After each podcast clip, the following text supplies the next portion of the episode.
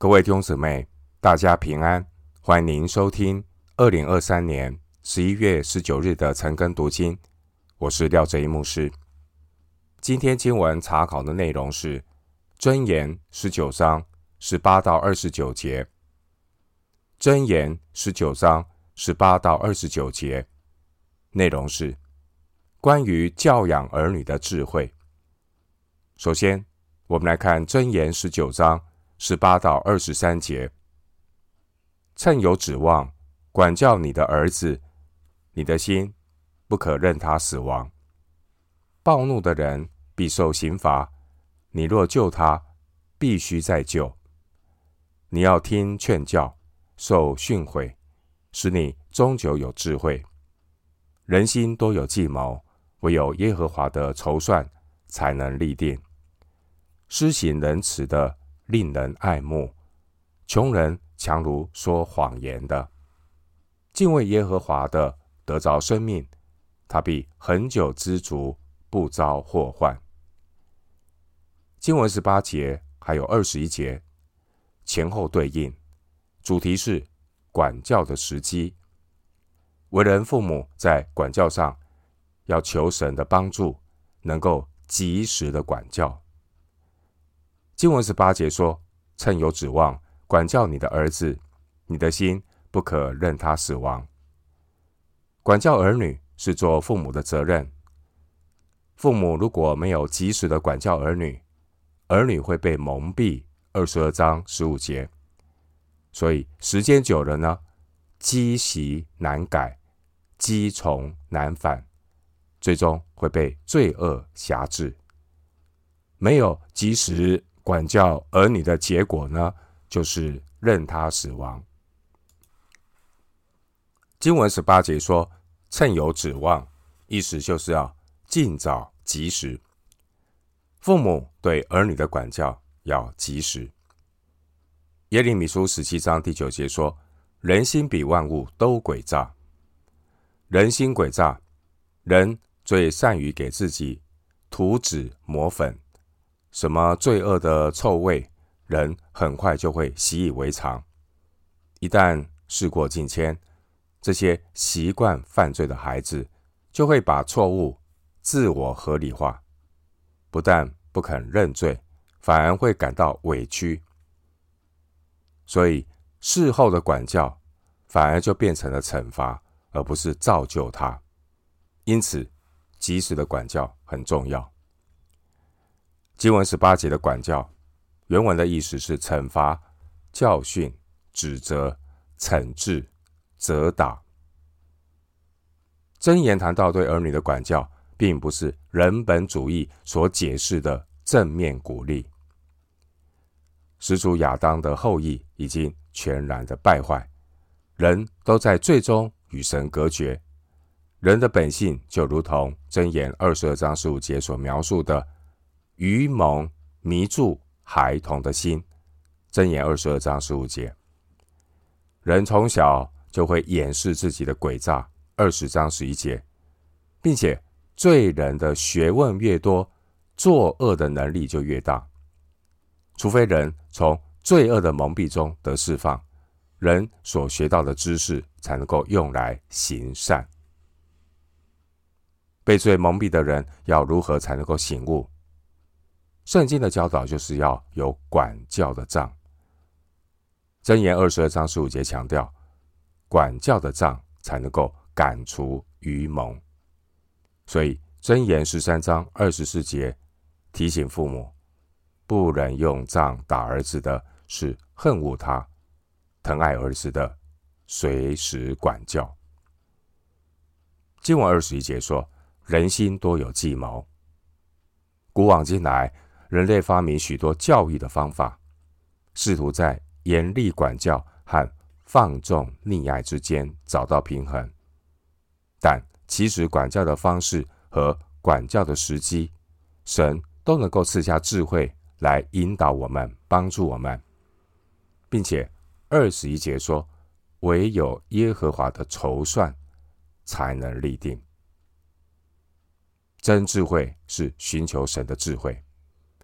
学习如何教导和管教儿女，我们都需要神的引导，求神赐下智慧，让我们可以有合适管教的时机，而不是靠自己多有计谋。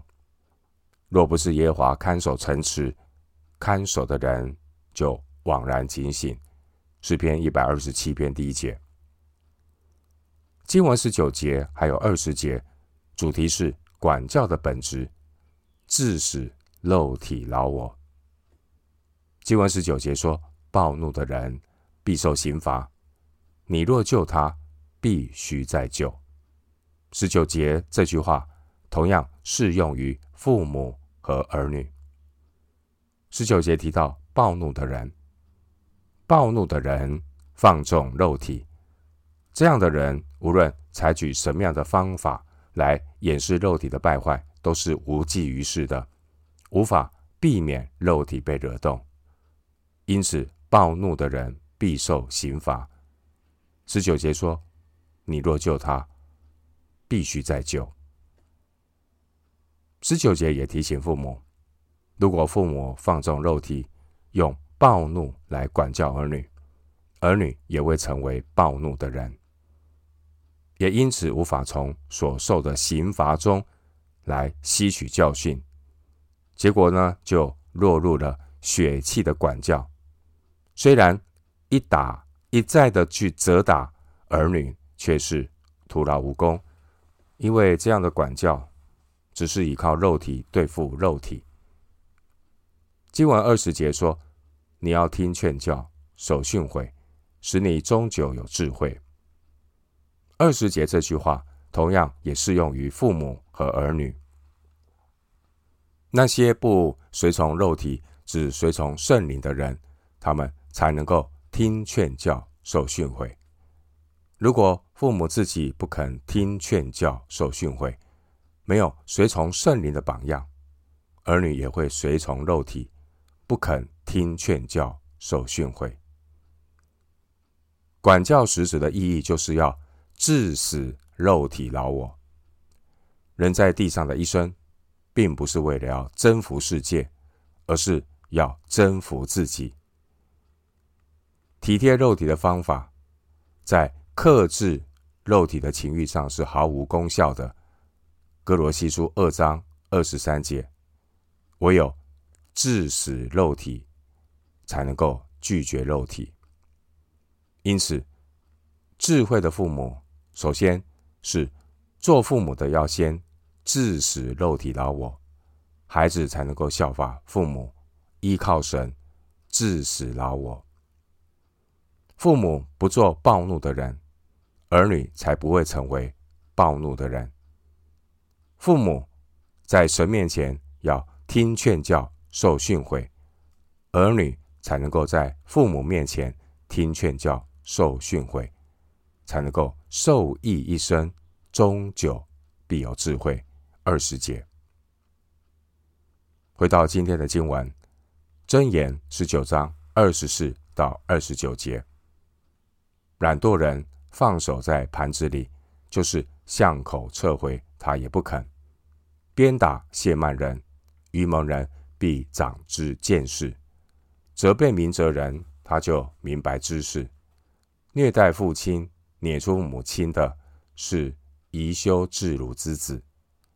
我儿不可听了教训，而又偏离知识的言语。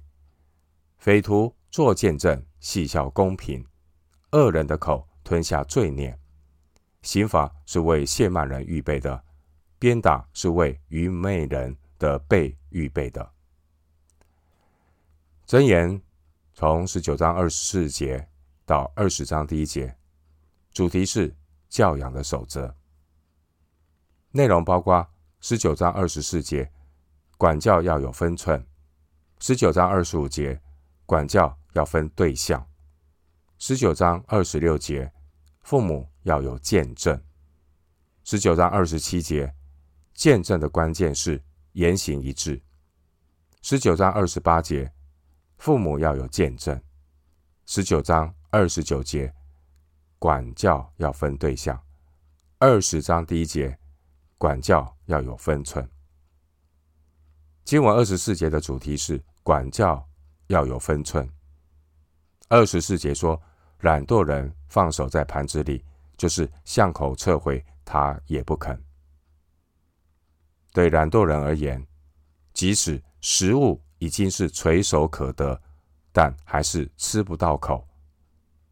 许多做父母的没有殷勤教养儿女，太过懒惰，把教养儿女的责任外包给学校和补习班。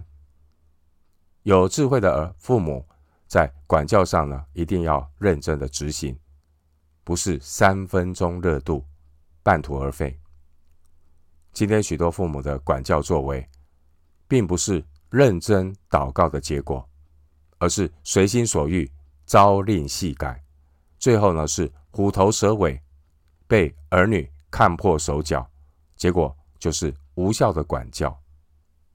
因此，为人父母自己要在神面前警醒，因为人都有蠢蠢欲动的罪性，无论是父母或儿女，我们要留意，要警醒，免得落入体贴肉体或情绪化的管教。经文二十五节还有二十九节前后对应，主题是管教要分辨对象。经文二十五节说：“鞭打亵慢人，愚蒙人必长见识；责备明哲人，他就明白知识。”二十五节也可以这样翻译。责打傲慢人，能使无知的人变精明；责备聪明人，他就明白知识。智慧的父母管教儿女，首先，为人父母的要不断的提醒自己：我为什么要管教？免得过度情绪化，忽略了管教的目的。父母管教儿女，并不是体罚就一定能够达到管教的目的。如果鞭打、责备不能够提高儿女的洞察力和判断力，结果就失去了管教的意义。做父母的不能够只是嘴巴说为孩子好，但其实都只是为了满足自己。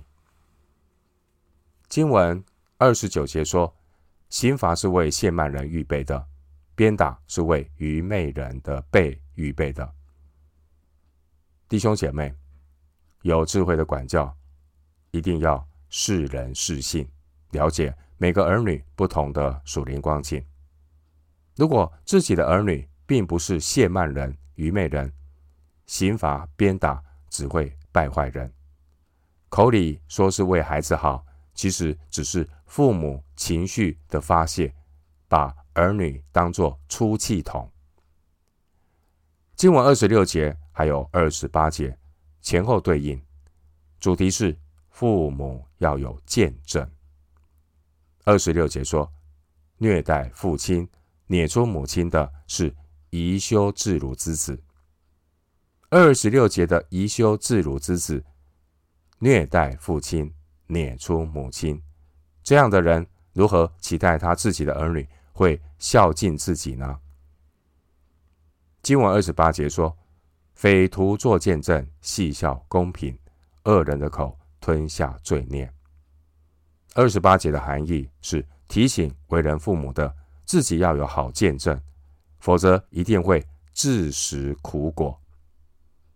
真智慧是言教和身教并行，因为没有好见证的身教，将会成为儿女成长的绊脚石。经文二十七节。强调父母的见证的关键是要言行一致。二十七节说：“我儿不可听了教训而又偏离知识的言语。”今天许多信徒教养儿女最大的失败，并不是没有教导圣经，也不是没有好的主日学老师，而是做父母的言行不一致。言行不一致的父母，虽然他们也督促儿女，但自己却没有身体力行实践智慧，只是把智慧的知识丢给儿女，但自己却一根指头也不肯动。马太福音二十三章第四节，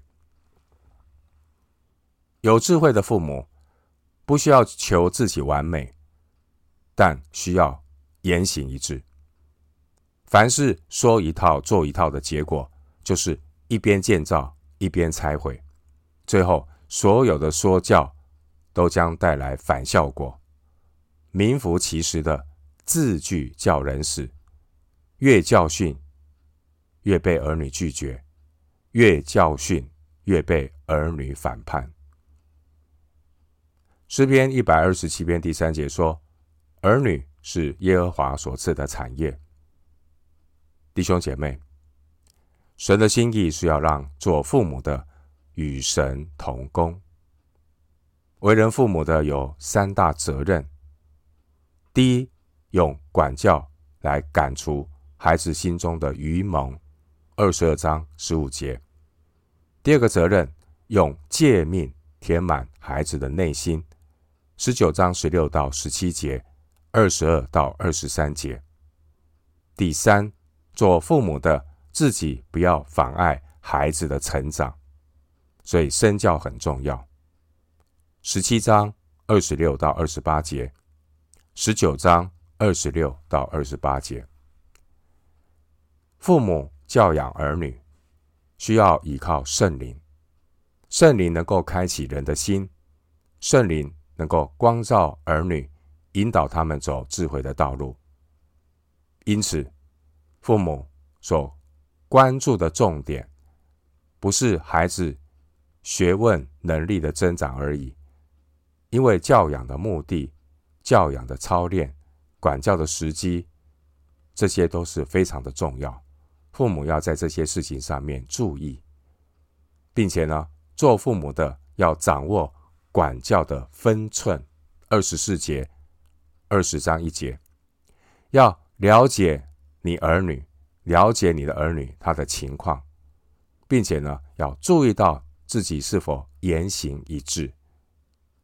而剩下的我们做不到的，我们需要求圣灵来带领，因为只有圣灵能的光照，能够叫人为罪、为义、为审判，自己责备自己。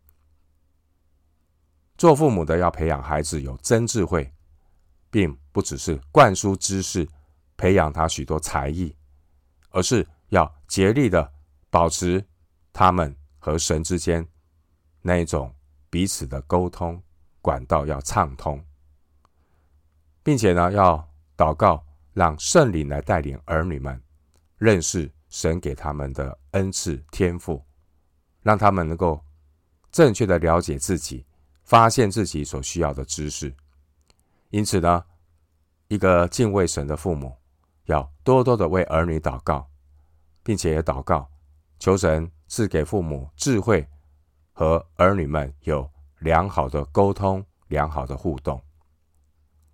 箴言二十二章第六节说：“教养孩童，使他走当行的道，就是到老，他也不偏离。”箴言二十二章第六节这句话，很多基督徒的家长都知道，但却不明白。管教的必要性，二十九章十七到二十一节，很多做父母的也不懂得怎样用杖来管教儿女，二十二章十五节，很多做父母的也不知道怎样的来引导儿女，二十三章十五到十六节，二十二到二十五节，父母管教的失败，关键出在管不住口舌。十七章二十六到二十八节，父母管教的失败是不明白教养子女的方法以及教养的守则，可以参考十九章十六节到二十三节，十九章二十四节到二十章第一节。弟兄姊妹，箴言这卷书是很珍贵的教养宝典，很可惜，许多父母。都忽略箴言宝贵的智慧，没有能够善加运用里面教养的智慧。另外，还有许多的父母，他们只知道要管教儿女，却忽略教养儿女要正确的选择朋友。结果，儿女呢，一出社会就会被恶人引诱，远离教会，与神疏远。箴言十九章第三节说：“人的愚昧，请拜他的道，他的心也抱怨耶和华。”